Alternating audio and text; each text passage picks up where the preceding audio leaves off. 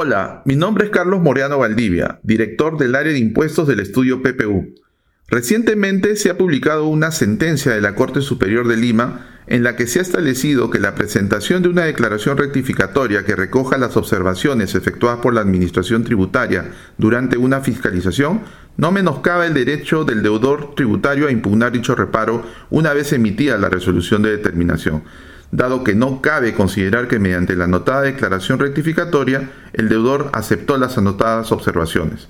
Al respecto, la Corte Superior indica que no cabe privilegiar una actuación formal como la declaración rectificatoria frente a la evaluación real e integral del tributo, negándose con ello el pronunciamiento sobre el fondo del asunto, lo que además vulneraría el derecho de defensa del contribuyente y el principio de verdad material.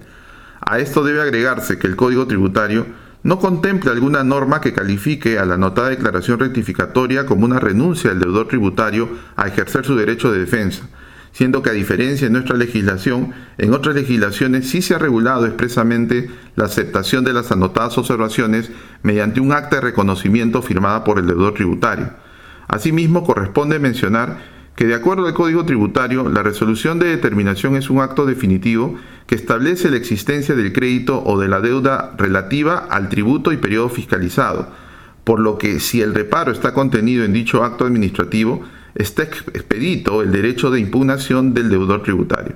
Resultaría importante que la Corte Suprema, en aras de la protección del derecho de defensa, ratifique este criterio y el Tribunal Fiscal reconsidere su jurisprudencia de observancia obligatoria que señala lo contrario Esperamos que este podcast haya sido de su interés. Para cualquier información adicional, contáctese con el equipo de impuestos y comercio internacional.